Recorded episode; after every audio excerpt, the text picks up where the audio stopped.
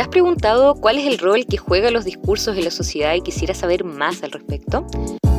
¿Has pensado que los discursos que lees o escuchas a diario no son neutrales o transparentes? ¿Te gustaría conocer a otras personas con las mismas dudas o inquietudes que tú? Entonces, el podcast Discursos Sacan Discursos es para ti. A través de entrevistas a distintas invitadas, Camila y Carolina conversarán sobre lo que significa hacer estudios críticos del discurso en Chile, revelando las historias y los desafíos que están detrás de la investigación. Sintoniza con ellas y disfruta del capítulo que tienen preparado.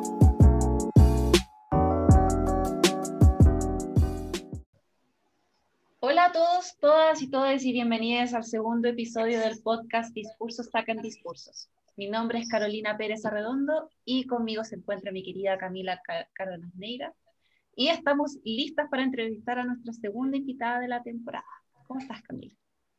Hola, amiga, ¿cómo estás? Yo estoy contenta y agradecida también por poder contar con esta invitada el día de hoy. Eh, hoy nos acompaña Cecilia Fernández Darraz, quien es doctora en Ciencias Humanas, mención Discurso y Cultura por la Universidad Austral de Chile magíster en Desarrollo Humano Local y Regional por la Universidad de la Frontera y asistente social por la Universidad de la Frontera también. Actualmente ella es profesora asistente del Departamento de Trabajo Social de la Facultad de Ciencias Sociales y Humanidades de la Universidad Católica de Temuco y es también directora de la Dirección de Género de la misma universidad. Entre los años 2016 y 2018, Cecilia fue investigadora responsable de un proyecto Fondesit de iniciación y entre los años 2019 y 2022 es investigadora responsable de un proyecto Fondesit regular, cuyos detalles podremos conocer a lo largo de esta, entrevista. entre sus principales líneas de investigación están el androcentrismo y el sexismo en el discurso escolar, los feminismos y la relación entre, género y, entre el género ¿no? y los estudios del discurso, y las mujeres y las memorias de violencia. Muchas gracias, Cecilia, por aceptar nuestra invitación. ¿Cómo estás? Hola, hola Camila, hola Carolina, muchas gracias a ustedes. Estoy eh, muy contenta también de estar en este espacio, eh, muy agradecida también por la, por la iniciativa que, que, están llevando adelante con distintas personas. Eh, así es que agradecida también de que me hayan invitado a esta segunda conversación. Nada, pues un gusto, un honor, un honor tener tremenda invitada. Muchas gracias, por estar con nosotras, Ceci, el día de hoy. Bueno, para, para, que nuestra comunidad te conozca algo más en profundidad, eh, lo primero que quisiéramos preguntarte es eh, qué te dedicas a investigar y cómo surgen estas preocupaciones en tu trayectoria académica. Em, bueno, yo estoy eh, hace varios años ya desde que y desde antes incluso. Iba a decir desde que me doctoré, pero desde antes yo ya venía trabajando en, temas de investigación, en, digamos, en otros eh, momentos de, de, la vida. Eh, y siempre me han interesado las cuestiones de género. Eh, no siempre desde que tengo uso razón, pero desde hace muchos años me vienen interesando las desigualdades de género que se pueden expresar en distintas áreas de la vida social eh, que tienen distintas expresiones, además que tienen expresiones súper concretas, como por ejemplo, qué sé yo, la brecha salarial, las cuestiones de violencia, de acoso, en fin. Eh, pero también cómo esa, esas desigualdades, esa discriminación se representa eh, en el uso del lenguaje, cómo se representa en los discursos, que, ha sido lo que, hacia dónde me fui enfocando con los estudios de doctorado. Em, ¿De dónde proviene eh, esos eh, intereses? Bueno, en los últimos años he estado bien abocada a la cuestión del discurso escolar, es decir, cómo a través de, las prácticas pedagógicas distintas, diríamos, ¿no? de dispositivos tan específicos y tangibles como son los textos escolares, los manuales escolares, el currículum formal, digamos, las prácticas de aula, eh, cómo a través de esos eh, dispositivos eh, se van configurando ciertos imaginarios, se van transmitiendo ciertas representaciones respecto de eh, ser hombre o ser mujer, de las relaciones entre los sexos, del rol que cumple uno u otro en la sociedad. eh, y cómo se han ido también eh, configurando y reforzando ciertos estereotipos en la escuela como institución, digamos, institución política además, donde se decide, donde los grupos dominantes y hegemónicos deciden qué es lo que los estudiantes tienen que saber y cómo se les tiene que enseñar y qué contenido es adecuado para, para cada asignatura, para cada nivel, en fin. Eh, y todos esos eh, discursos, el currículum, los planes de estudio, los textos, etcétera, eh, no son neutros, ya sabemos eso, ¿no? no son neutros desde muchos puntos de vista. Y uno de esos puntos de vista es precisamente el, el género. ¿no? Y, y, desde los estudios feministas, desde los estudios de género, me he podido ir aproximando y generando ciertas posibilidades analíticas para para interpretar, para comprender cómo eh, a través del discurso se reproduce, se va reproduciendo eh, un cierto orden social finalmente, porque en eso se traduce, ¿no? Eh, así como se puede reproducir un orden social de clases, también en la escuela, de clases sociales, de, de, perspectivas, qué sé yo, étnicas, de desigualdades, también eh, en materia de género eh, hay una mantención, una perpetuación de unos ciertos estereotipos tradicionales históricos que finalmente eh, generando que sigan habiendo grupos con mayores privilegios que otros. ¿no? Y, a mí lo que me motiva es que yo desde mi, mis recuerdos, digamos, como estudiante de educación básica, media, en fin, em, por ejemplo, nunca conocí mujeres en, los textos de historia o en las clases de historia. Eh, nunca conocí escritoras en, las clases de castellano en mi tiempo. Eh, entonces, primero eh, me llamaba la, atención esa ausencia de, tanto tiempo que uno empieza a descubrir después cuando vas a otras fuentes, cuando, cuando miras historiografías que, maravillosas que se han ido generando en, en los últimos años, donde se trata, se intenta rescatar eh, el rol de las mujeres en, la historia, en la historia de la ciencia, de la literatura, en fin. Eh, entonces eso me ha movido a mí también, eh, como la, propia experiencia de haber vivido una, realidad sesgada, que siempre va, algún sesgo va a haber, pero que desde, desde la perspectiva del aporte de las mujeres, del rol, del lugar donde estaban, había un, un, silencio tremendo, digamos, y que todavía de alguna manera permanece así. Sí, sin duda. Y Ceci, junto con lo que nos relatas acerca de lo que, de lo que tú misma ibas descubriendo en tu propia formación como estudiante, eh, ¿hay otros aspectos, elementos de tu historia personal o de tu contexto más inmediato que hayan, te hayan influenciado ¿no? para, para desarrollarlas dentro de tus intereses de investigación, académicos en general? ¿Hay algunas otras historias ¿no? que, que puedas vincular a ello? o en realidad surge más, más como desde la experiencia directa, ¿no? Se, se convierte luego en, un, en, una inquietud intelectual? Sí, mira, em, yo diría que para mí una de, de, las grandes influencias que, o sea, que, yo reconozco, digamos, eh, donde encuentro un, es cuando me inicié en la vida laboral. Yo, bueno, ustedes saben que yo no soy lingüista, no tengo formación como lingüista, soy trabajadora social. Eh, y cuando eh, inicié mi vida profesional, porque yo hice un camino primero eh, profesional, ejerciendo la profesión como trabajadora social y después de muchos años eh, me, me, seguí formando, hice el doctorado ya mayor, digamos. Pero para mí los espacios laborales, digamos, donde yo me, me, desempeñé, especialmente mi paso por el Servicio Nacional de la Mujer, el CERNAM de esa época, donde estuve trabajando muchos años a partir del 98, cuando se estaban implementando las primeras políticas de, igualdad entre hombres y mujeres en, Chile.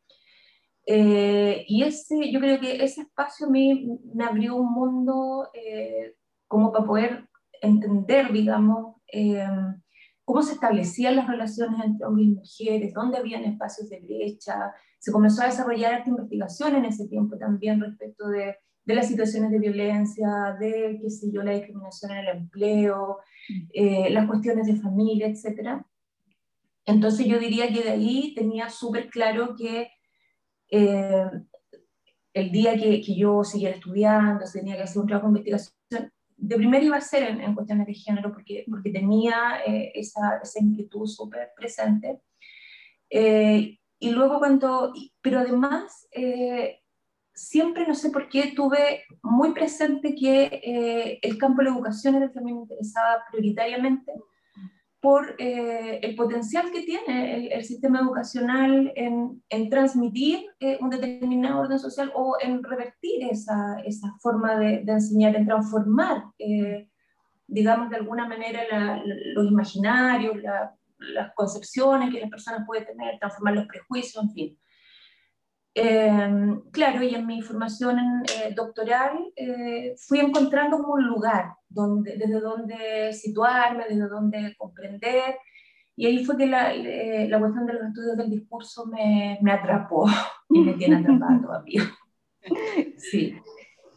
Sí, qué, qué, interesante ver cómo las trayectorias, o sea, como esto de posicionarnos como una, un paradigma interdisciplinario, o sea, surge justamente de las distintas prácticas que podemos vivenciar y evidenciar mm. en distintas esferas, ¿no? Eh, y con respecto a eso que decías tú, que te llamó mucho la atención el tema de la educación por el potencial que tiene eh, de producir cambios, ¿tú crees que esa fue tu motivación principal para explorar esta temática de género? Y de ahí agarrar el tema de, de, los estudios críticos del discurso? Sí, yo creo que sí, porque por una parte estaba, para poder entender, digamos, cómo, cómo operaban esos mecanismos de, de reproducción, qué sé yo, de, de estereotipos, de roles, eh, de eh, situaciones de poder, de más privilegio, etcétera. Por una parte me la, me la, estaba dando, me la había dado una experiencia laboral en el terreno, qué sé yo, en, en, en un espacio público, eh, pero además yo a esa altura ya era mamá de dos cabros escolares, eh, de dos chicos, tengo una hija y un hijo que estaban en el colegio eh, en ese tiempo ya.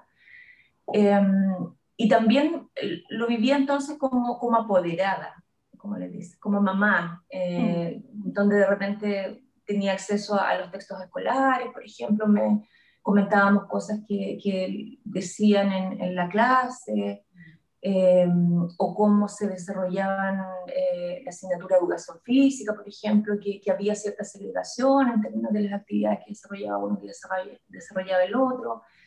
Em, una vez incluso me tocó ver en ese colegio, que para mi gusto era bastante progresista, pero de pronto ahí se cometen ciertos fallos, eh, en, en, una lista para niños más pequeños y niñas más pequeñas en ese colegio, pidieron una lista donde tenían que llevar un juguete, era para los más chiquititos. Dentro de todo, digamos, del cuadernito, la toalla, el lápiz, qué sé yo, eh, un juguete. Y decía, sugerencia a los hombres traer eh, un autito, una pelota, no sé qué, las niñitas de... Y eso no hace tantos años. Eh, bueno, yo hablé con el rector no hizo un escándalo, escribió un correo muy respetuoso, digamos, y claro, él, él se dio cuenta que, que, había sido un error y, no rectificar. No es que yo vaya, digamos, como, como ejerciendo un control social, pero hay cosas que yo creo que, que, en, estos tiempos ya no, no debieran ocurrir, eh, y que forman parte de este universo simbólico, discursivo, lingüístico, eh, en el que nos relacionamos y que de alguna manera lo que hace es eh, perpetuar este, este orden social y que impide entonces que haya transformaciones reales y, y en, esta, en estas formas de, de, transmisión se mantiene y se sostiene la violencia estructural eh, de género. Entonces me interesa muchísimo, me sigue interesando y es inagotable, creo yo lamentablemente eh, es inagotable y, la, misma anécdota que nos, nos relatas, en, este caso desde tu rol, desde tu posición de, de, madre, ¿no? O sea, nos da a, nos da entender en, definitiva que, estos sesgos o, estas formas de discriminación están en todas partes, ¿no? Hacia donde miremos, hacia, o en donde nos podamos desenvolver, están allí presentes. Eh, Ceci, y en relación a, cómo te fuiste aproximando a los estudios del discurso, a los estudios críticos del discurso en, concreto, ¿no? ¿Cómo, ¿Cómo, fue ese proceso? Fue un aterrizaje forzoso, ya, ya, ya venías interesada o, fue más precipitado, eh, ¿cómo te fuiste familiarizando con este ámbito de, estudio? No sé si pudiste ir descubriendo en el camino referentes nacionales o, internacionales ¿no? que quizás influyeron en, tu posicionamiento como analista o cómo te fuiste formando en, en definitiva con el paso del tiempo como, como analista crítica del discurso. ¿Cómo fue ese camino? Eh, para ser bien honesta, yo cuando, cuando llegué al, doctorado llegué con un proyecto de, investigación donde quería estudiar eh, ciertas cuestiones asociadas al género y a la educación. Seguramente había planteado un problema, una metodología, cosas que uno tiene que presentar para que te acepten o no te acepten. Eh, pero fue en, en, ese proceso, en el primer año de, de mi formación doctoral, eh, donde conocí la perspectiva de, los estudios críticos del discurso. Em, y la verdad es que me, me, cautivó el potencial que tiene para, para comprender eh, la realidad social, para interpretar ciertos eh, fenómenos sociales. Em, y de verdad creo que eh, siendo una perspectiva, ¿cierto? un, enfoque amplio, desde múltiples disciplinas, con aportes de distintos lugares. Eh, me parece a mí que, que entrega muchos elementos, eh, muchos insumos para, para poder eh, entender el mundo en el que nos estamos moviendo, para poder investigar.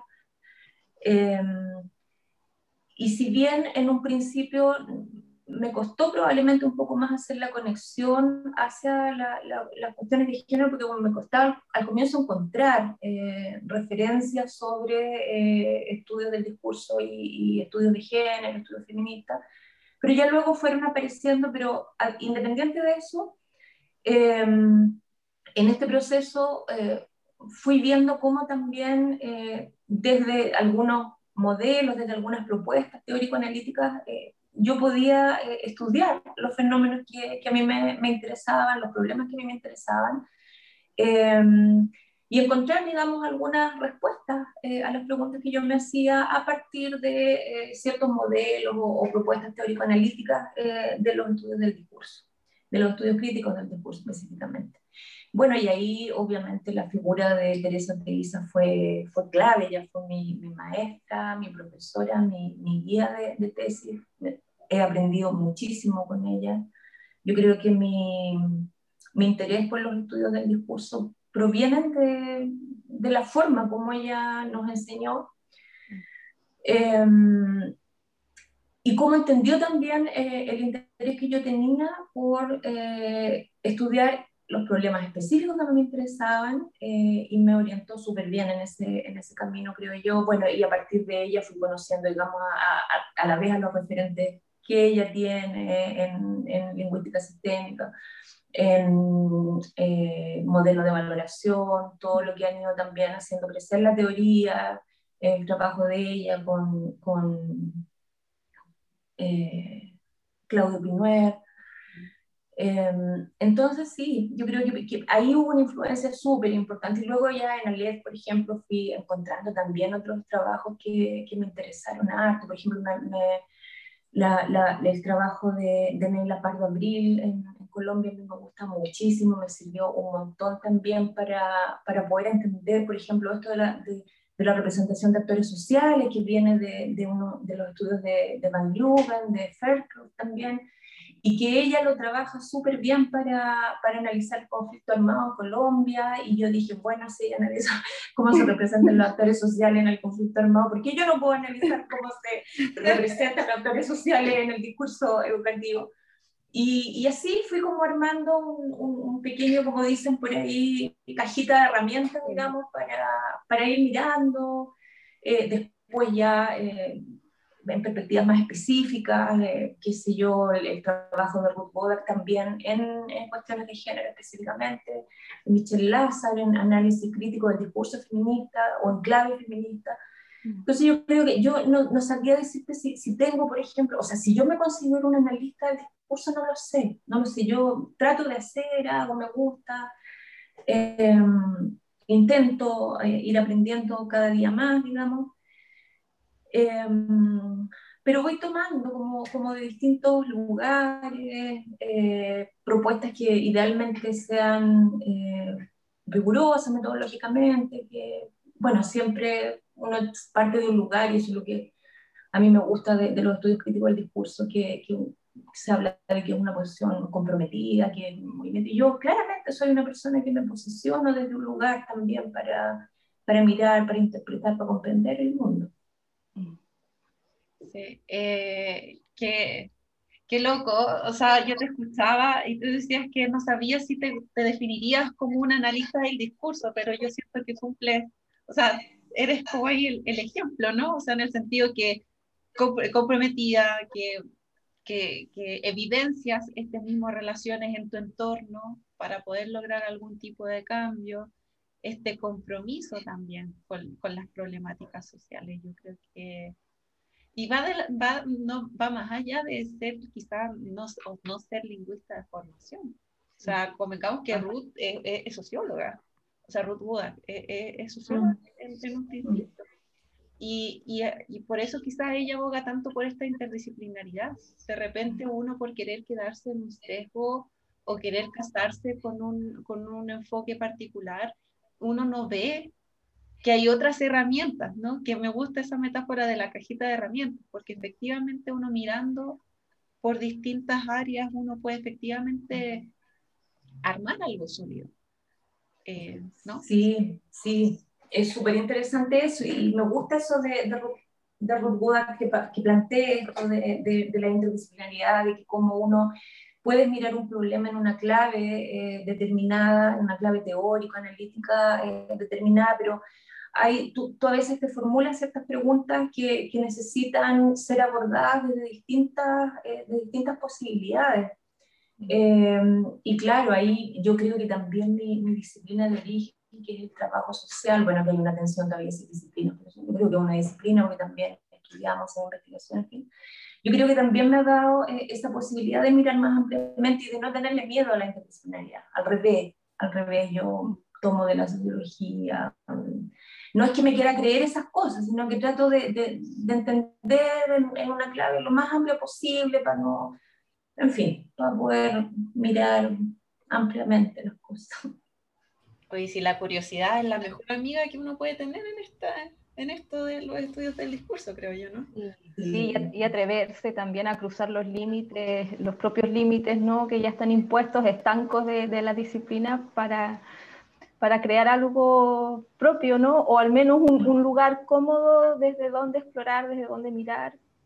Es, yo creo que es, que es rescatable y bueno, y amerita también una, una, conversación más larga, pero, pero re, relevarlo en este punto es, es, es muy necesario. Sí. Eh, Cecilia, y bueno, tú has hablado de bastantes desafíos y cosas que has visto durante tu trayectoria, tanto profesional como académica, pero ¿qué crees tú o cuáles crees tú que son los desafíos que nos toca afrontar en estos tiempos que corren a analizar el género en Chile y Latinoamérica en general?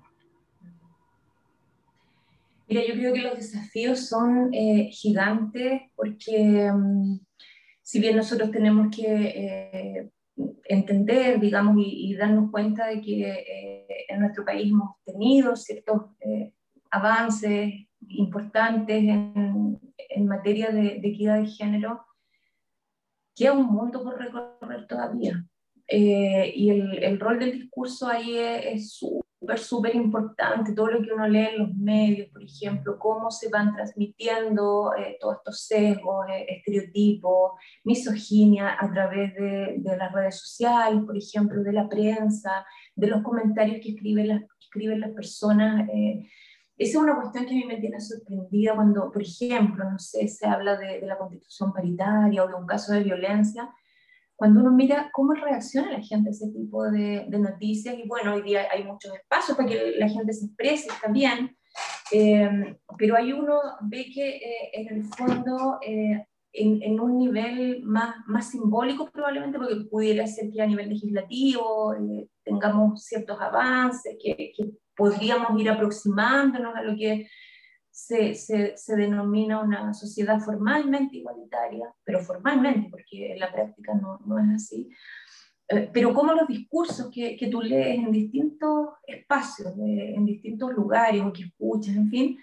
eh, están todavía súper marcados por eh, estos roles sociales tradicionales. hay muchos discursos que, que todavía, aunque digan que no, digamos, siguen siendo homofóbicos, eh, siguen siendo avaladores en, alguna manera o en algún punto, digamos, de eh, situaciones de violencia, eh, siguen avalando la discriminación laboral de las mujeres, por ejemplo, o siguen avalando esta idea de que las mujeres en el mundo del trabajo son un problema para, los empresarios, para los empleadores. entonces yo creo que si bien a nivel formal uno puede dar cuenta de que hay ciertos avances, a nivel estructural y a nivel simbólico eh, nos, nos, queda muchísimo que hacer, mucho, mucho que hacer. Y por eso es que a mí me interesa tanto la cuestión de, de los discursos educativos, educacionales, sobre todo desde muy pequeños y pequeñas, de símbolos, de juguetes, de qué sé yo, todo tipo de representaciones que puedan generarse ahí, porque creo que es el espacio donde, donde se puede generar cambios. Yo no soy de las que piensan que los adultos y las adultas ya no podemos cambiar. Yo creo que, que, uno siempre en la vida puede cambiar. Hay mucha gente que ha cambiado sus formas de pensar, de ver el mundo producto de alguna experiencia, de algo, en fin. Eh, pero donde sí creo que, que los cambios eh, se pueden hacer de manera más, más segura eh, es en, el espacio escolar. Que no funciona solo, por cierto, porque funciona en interacción con la familia, con el espacio comunitario, etc. Entonces, bueno, eso es. Sí, pues como ver eso, como ver como la interacción de los discursos en, la, en, en, estos cambios generacionales. O sea, se, se, dice, son los niños, la juventud es el, eh, el, futuro. Nosotras que, bueno, con Camila que analizamos a, a los estudiantes en, en, contexto de protesta, o sea, nosotras lo creemos y lo, y, y lo vemos en los datos que nosotras analizamos. Y en realidad... Claro buscar, buscar ese motor, buscar esa energía más nueva y menos limitante. Es que me estaba acordando de, eh, bueno, no me quiero alargar, esto va a ser una nota, de, de, la charla que se hizo, organizó Red Lem a final, al final de mayo y que, bueno, habló Daniele Almeida de Brasil y ella analiza juguetes y me quedo dando vuelta lo que tú decías ahí como los juguetes, que ella misma decía que en realidad los adultos son los que limitan las prácticas en relación a, a los mismos juguetes y son prácticas que, que, los acogen de tal forma y que terminan siendo parte de la identidad de esos niños. Y en realidad, porque aprenden, ¿no? Es lo que dice León. E, eso, todos, todos, esos tejos son, son, son, aprendidos y desde algo tan inocuo uno podría pensar como juguete. Sí, eh, claro. Oye, y eh, para movernos a algo más positivo, eh, ¿Cuáles han sido los hallazgos más interesantes y gratificantes que has encontrado tú en tus investigaciones que has hecho? Eh, yo, yo, diría que, que una de, la, de, las cuestiones eh, interesantes que, que, yo he encontrado, que incluso tuve la posibilidad de compartirla con el Ministerio de Educación, em, que son quienes eh, preparan las bases y están a cargo del proceso de, licitación de, textos escolares. Eh, ha sido, fue o ha sido, porque sigue siendo, eh, observar, por ejemplo, cómo a partir de ciertos cambios políticos, eh, donde hay un cambio ideológico, por ejemplo, hay, hay un cambio discursivo en, en, determinados momentos de la historia, se van produciendo eh, cambios discursivos también en estos materiales eh, concretos que yo les, comentaba al comienzo. Yo en la tesis doctoral hice un análisis de 30 años de textos escolares de historia para analizar el problema que me, me interesaba desde los 80 hasta el 2013 y pude ir mirando efectivamente un cambio positivo. ¿no? en la forma de representar a las mujeres, de representar a los hombres, de representar las relaciones entre ellos, en fin. Y ese cambio eh, estaba súper marcado también por, la, por las políticas públicas de ese momento, cuando, porque había unas declaraciones explícitas eh, de que había que erradicar el sexismo de la, de la, educación, por ejemplo. Bueno, luego asumió otro gobierno que parece que sí, pero no con tanta decisión. Entonces, lo positivo que me queda de eso es que eh, en el fondo, y no es probablemente descubrir el, el hilo negro ni la rueda, pero es que los cambios políticos tienen una influencia eh, muy, muy importante en, en, cómo se van generando ciertos discursos en, en estos materiales eh, a los cuales tienen acceso los estudiantes, que son de, de, de circulación masiva, digamos, masiva. Llegan casi al 100% los estudiantes. Eh, y por otro lado, eh, algo que a mí me, me, ha resultado interesante, digamos que, que, lo he podido discutir también con, con, con ciertas personas que tienen más capacidad de, de, influir en esos espacios, es que aun cuando desde los eh, 90, por ejemplo, cuando se, se comienzan a, a, implementar las políticas de género en Chile, eh, uno nota que hay un, un, cierto cambio en el sentido de incorporar a más mujeres, de visibilizar más a las mujeres en los textos escolares. No obstante aquello, cuando uno va eh, al análisis más fino, eh, puedes encontrar que aún cuando hay más mujeres, unas pocas más que antes, eh, en el discurso se siguen eh, reproduciendo eh, o se siguen utilizando o te das cuenta de que persisten mecanismos de discriminación, de desigualdad, porque las mujeres se habla de ellas de una manera, de los hombres se habla de otra, de, los hombres son ultra, archi, mega valorados, se les valora su obra, sus aportes, a las mujeres se las describe de otra manera, como esposas de no sé qué, en fin, o se les representa de manera pasiva, como que recibieron algo por obra y gracia de un presidente que dijo que sí, que podían votar en algún momento. Y eh, se omiten procesos sociales de largo tiempo que significaron mucho esfuerzo, entonces también se, se representa una realidad parcial. Entonces, ahí siempre mi, mi, digamos, mi, mi, conclusión, mi conversa es, más mujeres no significa menos androcentrismo en el discurso. Y claro, voy a llenar de mujeres, pero puedes mantener eh, esa perspectiva eh, androcéntrica que deriva en una cuestión sexista y que tiene una influencia, pero más allá de lo imaginable en, en los estudiantes, más allá de lo que podemos imaginar. O sea, desde la ausencia de mujeres, cuando los estudiantes, entonces las mujeres crecemos sin referentes femeninos. Nosotras nos formamos sin referentes femeninos en la, en la ciencia, en la historia, en, en la literatura, en las matemáticas, etc. Por lo tanto, pensamos que no, no, no pertenecemos a ese espacio. Y con eso vamos también construyendo una cierta identidad nosotras como mujeres. Y eso hace que después entonces las mujeres tiendan a elegir unas determinadas carreras profesionales o unos caminos profesionales y los hombres otros, que explica hoy día la segregación de género que hay en en, en las universidades, por ejemplo, en las instituciones de educación superior. Entonces, bueno, eh, puede haber miles de mujeres, puedes ponerlas en, en los textos escolares, pero eh, no significa que estemos superando eh, el, el, enfoque androcéntrico que, que, ha dominado la construcción del conocimiento por mucho tiempo, eh, y tampoco que estemos superando el sexismo. Entonces, la tarea es, es de largo tiempo, eh, va más allá de incorporar mujeres, va más allá de incluir mujeres y de hablar de las mujeres. Recién lo mencionaba, Ceci, hacías una, una conexión, que yo deduzco, ¿no? una conexión algo rápida entre tu primer proyecto de investigación, ¿no? el de iniciación, y el Fondesit en el que te encuentras ahora, además tomando en consideración tu cargo en la Dirección de Género de la Universidad Católica de Temuco. Entonces, si acaso nos podrías contar algo más respecto de lo que has ido descubriendo de la mano con este proyecto actual, ¿no? y, lo que has observado dentro del de tiempo que has estado dentro de la dirección de género en, relación con cómo, sigue este continuo, ¿no? si se rompe o no se rompe, si se tensiona y cómo se tensiona eh, dentro de la educación universitaria. Sí, eh, este proyecto de, de, investigación es súper bonito. Eh, estamos trabajando un, un, equipo muy comprometido. Eh, y un proyecto nacional donde lo que estamos tratando de identificar son los distintos factores que eh, intervienen en que las estudiantes y los estudiantes, eh, los empezamos a trabajar con ellos en segundo medio, ahora están en cuarto medio, ¿por qué eligen unas carreras y no otras? ¿no? ¿Por qué eh, se, se, tiende a...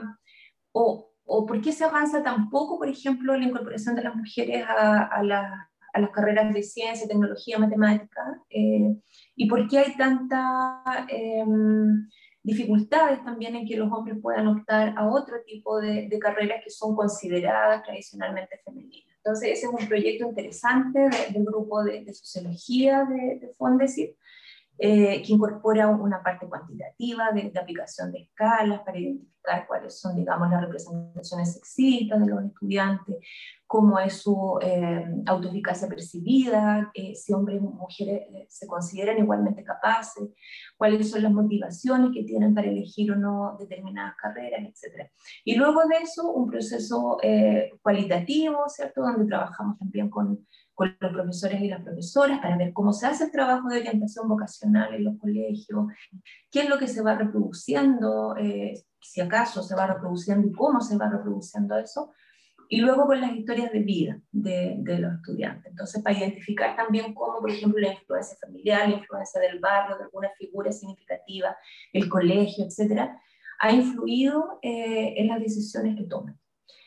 Eh, y es súper interesante. Estamos en el tercer año del proyecto y, claro, nosotros eh, vemos que probablemente hoy día hay, hay, más aperturas a, que, por ejemplo, las mujeres eh, jóvenes vayan a estudiar carreras de ingeniería, pero también nos damos cuenta que son ambientes súper hostiles, que es lo que vemos en, la universidad, tienden a no permanecer mucho en esas carreras. Em, les va peor que a los hombres en, en la prueba de selección universitaria, ahora PTU, Em, a pesar de que llegan con un promedio de notas más alta a, rendir esa prueba, entonces cuáles son los elementos que ahí influyen, que las mujeres no hemos sido tan educadas para la competitividad, por ejemplo, para la competencia como si lo son los hombres, entonces cómo influyen también eh, la ansiedad y, un montón de cosas en, en, el, en, el, desempeño de las mujeres que por mucho tiempo se han considerado inferiores y que tienen una estructura cerebral que hace que, que, que les vaya mal porque son más débiles, en fin.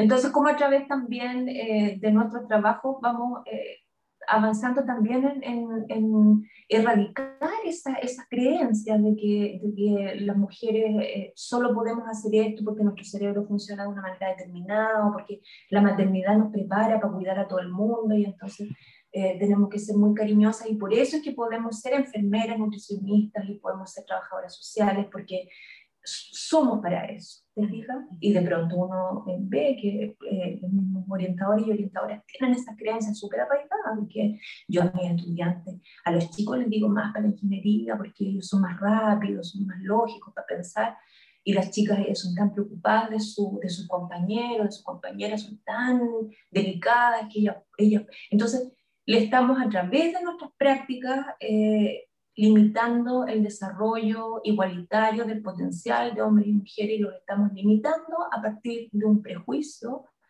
em, que limita, pues, que limita, eh, que limita los potenciales y que limita desarrollo equitativo de hombres y mujeres. Wow, es, es, tremendo lo que nos comenta, bueno, lo que nos puede resumir en, en este poquito rato y qué relevante una investigación de esta naturaleza, Ceci, y, y ya están terminando. ¿Cómo? Y necesaria. Sin duda, sin duda, y reveladora em, en pleno siglo XXI además, em, eh, eh, eh, bueno, da, da, para, da para muchísimo más también, para seguir discutiendo y debatiendo al respecto. Eh, Ceci, al pasarnos, nos hablaste, nos diste el ejemplo de los discursos que tú veías en redes sociales respecto de, de cómo Em, las personas no comunes y corrientes, entiendo, eh, se referían a las mujeres en ellos, en, el contexto en el que nos encontramos como país, ¿no? a puertas de, escribir una nueva constitución paritaria que es inédita en el mundo y además con, con una historia reciente muy nutrida en relación con movimientos juveniles, feministas, ¿no? Em, en el país. No sé si junto con estos discursos eh, que tú observas en las redes sociales, ¿han habido otros discursos que últimamente te hayan llamado la atención y, tú crees que merezcan ser analizados críticamente en la, coyuntura en la que nos encontramos como país? De todas maneras que sí, sí, sí, sí. Yo seguí eh, lo más de cerca que pude el, debate eh, respecto de la, de la, paridad de género en, en la Convención Constituyente. Eh, y me llama mucho la atención creo que hay que analizar ese discurso eh, que, que, en este caso pertenecía a la derecha chilena, digamos, eh, que se basa en la meritocracia, ¿no? que dicen que, bueno, que hay que hacer méritos, no hay que poner una cuota, no hay que poner una paridad, porque las personas tienen que llegar eh, a, los lugares, a esos espacios por los propios méritos. Entonces uno se pregunta, bueno, ¿será que todos los hombres que están ahí tienen tantos méritos? ¿O será que tenemos un sistema político eh, machista, eh, pensado por hombres, para hombres, que no considera la responsabilidad de los tiempos de las mujeres, etcétera, etcétera? Em, entonces, ¿es tanta la meritocracia eh, o tenemos que pensar en que hay otros factores que, están eh, generando, digamos, que las mujeres, porque de repente dicen, no, que si las mujeres no participan porque no quieren, si ellas no quieren, cuando en el fondo el propio sistema las expulsa, porque no, es, bueno, si eso lo sabemos. Entonces, por ejemplo, a mí eh, encontraba muy, muy digno de, de, analizar más en profundidad lo que señalaban estos eh, personajes políticos que se oponían a la paridad, pues, a, que, a que hubiese una, una convención paritaria, eh, por esto de centrarse en la meritocracia y, decían, por ejemplo, cosas como que la, la paridad era una fórmula electoral eh, hecha con los pies, pero que, que, mete la mano en la urna. ¿Te fijas? Por, por, para, para poder hacer estas correcciones al final, metes la mano en la urna. Y bueno, uno dice en el fondo, eh, casi que es la única manera de, de poder eh, lograr, se ha visto en muchos países, que si no hay medidas concretas eh, para, para incrementar la participación de las mujeres, espontáneamente eso demora 100 o 200 años en que ocurra, ¿no? sin medidas de, de igualdad. entonces había muchos discursos, también decían, también personeros políticos, eh, lo que pasa es que va, van a llegar mujeres al, a la constituyente que van a obtener muy pocos votos, o sea, no, no, tendrían por qué estar ahí si van a, van a obtener poquitos votos, no, no se lo merecen. Y en el fondo lo que había ahí claramente creo yo, habría que analizar algunos detalles, pero si uno mira eh, una resistencia a perder espacio de poder, pues, a, ceder una, una parte de tu privilegio que has mantenido durante años en espacios de toma de decisiones, sobre todo en este espacio hoy inédito, como dicen ustedes, donde se va a escribir una constitución por, por personas que han sido eh, elegidas democráticamente. Em, entonces, sí, bueno, por una parte, esos discursos yo creo que son interesantes, son interesantes también, aparece a mí los discursos de campaña, por ejemplo, de las propias eh, candidatas a, constituyentes, porque nosotros queremos una convención paritaria porque es una cuestión de justicia, porque se necesitan más mujeres, porque suponemos que va a haber una mirada, pero también el que haya más mujeres eh, no significa necesariamente que van a incorporar los intereses de las mujeres en la convención. Entonces, esos discursos también son súper interesantes. ¿Qué, ¿Qué, es lo que, lo que piensan respecto de por qué la convención tiene que ser eh, paritaria? ¿Es solamente una cosa de número o es porque necesitamos que los intereses de las mujeres eh, estén expresados en, en la Constitución? Em, eso creo yo, pues, principalmente. Tremendo. Y, y, y, bueno, al final en la, en la convención constituyente resultó que fueron mujeres más electas y que mujeres fueron las que tuvieron que quedar fuera por un tema de la paridad. De paridad, exacto, de corrección. Claro, y, y, tú te encuentras que frente a esos resultados hay quienes dicen, bueno, a ver, es que no necesitábamos paridad. Si no hubiese habido, si no hubiese habido criterio de paridad en la convención, esto no habría pasado. Porque esta situación obligó, y esto no, no lo invento yo, lo tomo de, de, politólogas que han escrito sobre esto acá en Chile, que han hecho un análisis, esto obligó a los partidos, a las coaliciones a poner mujeres más competitivas en, en los en las listas, porque antes, eh, cuando la, la, exigencia anterior para las elecciones era que ninguno de los, de los dos sexos podía superar el 60% de candidatos, pero a la hora de la elección no se ponían a cualquiera para rellenar, no digo que todos los partidos, pero acá, como iba a haber un, un criterio de corrección después de, la, de las elecciones, eh, se vieron obligados a poner eh, mujeres competitivas y no para rellenar la lista.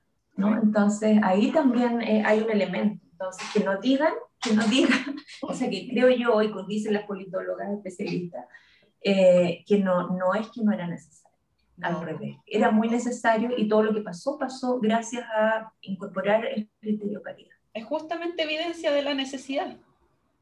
Tal cual, sí. Oye, oye, qué interesante. Siento que has dicho varias cosas que me las, las tengo aquí y que son como para citas Eh, sí, o sea, esto de más mujeres no significa menos androcentrismo, como que ahí está, no me lo saco. Eh, y como, bueno, decía Camila, igual esto da para, para alargarnos mucho más, pero, pero vamos a tener que ir cerrando la entrevista. Em, y te quería preguntar, más que nada, sobre todo con esto del potencial de la educación y los áreas, las temáticas que tú investigas, ¿cuáles serían el mensaje que quisieras darle a tus estudiantes o colegas que se están iniciando en el ámbito de la investigación de los estudios críticos del discurso? Mm. Primero que es un, un, espacio, un campo que, que ofrece muchas posibilidades, eh, amplias posibilidades, que tiene la gracia de que no es un, una herramienta, una metodología cerrada, donde tú tienes que eh, ceñirte a un marco. No, al revés, sino que te abre posibilidades para que desde cualquier disciplina tú puedas eh, generar creativamente y rigurosamente también ciertos modelos, marcos, etcétera, que te permitan responder tus preguntas de investigación, que te, que te permitan eh, aventurarte con, con, nuevos problemas, incluso de, con, con, nuevas miradas, con nuevas formas de hacer investigación.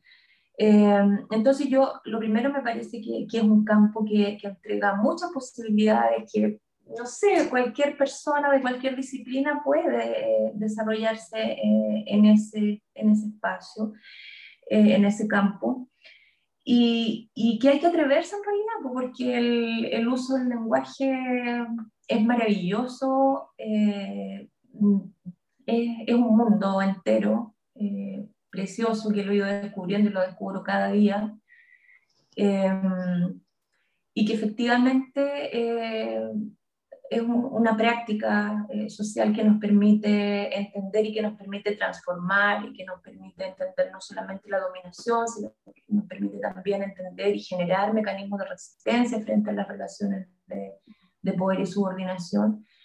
Eh, entonces yo creo que para todas las personas que tienen eh, intereses en, en, en, estos, en este campo y que les interesa estudiar las desigualdades, por ejemplo, en nuestra región, la cuestión eh, colonial, por ejemplo, los grupos hegemónicos, la, la, cuestión eh, de la dominación hacia el pueblo mapuche, por ejemplo, o la situación de los migrantes, mujeres, etcétera, niños, jóvenes, eh, hay unas grandes, unas tremendas posibilidades de, de poder situarse desde, desde, este campo para, para entender, para interpretar, en fin, eso creo es, es un repertorio de, de, posibilidades muy, muy amplio, ¿no? Y queda evidenciado en la conversación, aunque breve, ¿no? que hemos tenido y, lo que tú nos, nos, mencionas ahora, Ceci, al cierre, da cuenta todo ello de la maleabilidad, ¿no? De, del enfoque, de su, de su capacidad y, y de, de, aproximarse ¿no? a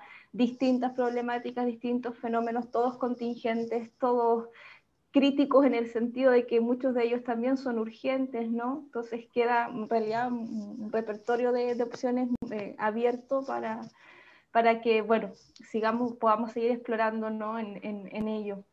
Eh, ya hemos llegado al final de, de la entrevista eh, de, que hemos tenido el día de hoy. Te agradecemos, eh, Cecilia, da, haberte dado el tiempo de, de conversar, de compartir de una manera tan enriquecedora em, y tan, ¿cómo decirlo?, em, nos dejas ¿no? La, inquietud, la curiosidad para pensar sobre muchos, muchos aspectos que han, que han surgido a, a, lo largo de, esta conversación.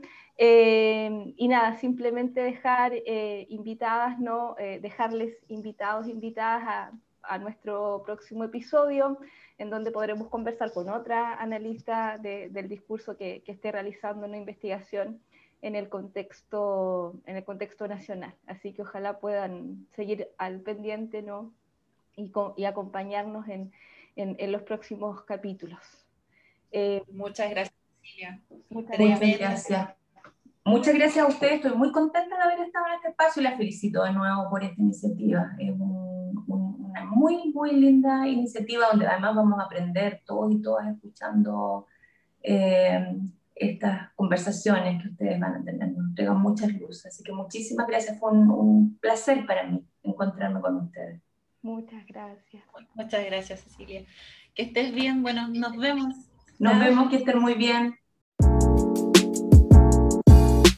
Muchas gracias por acompañarnos en un nuevo episodio de Discursos Sacan Discursos. Les invitamos a seguir el podcast en Spotify y en nuestra cuenta de Instagram Discursos Sacan Discursos para que puedan recibir notificaciones sobre nuestros próximos capítulos. También pueden revisar la página web y el Facebook de ALET Chile para tener más información sobre esta y otras actividades. Hasta pronto.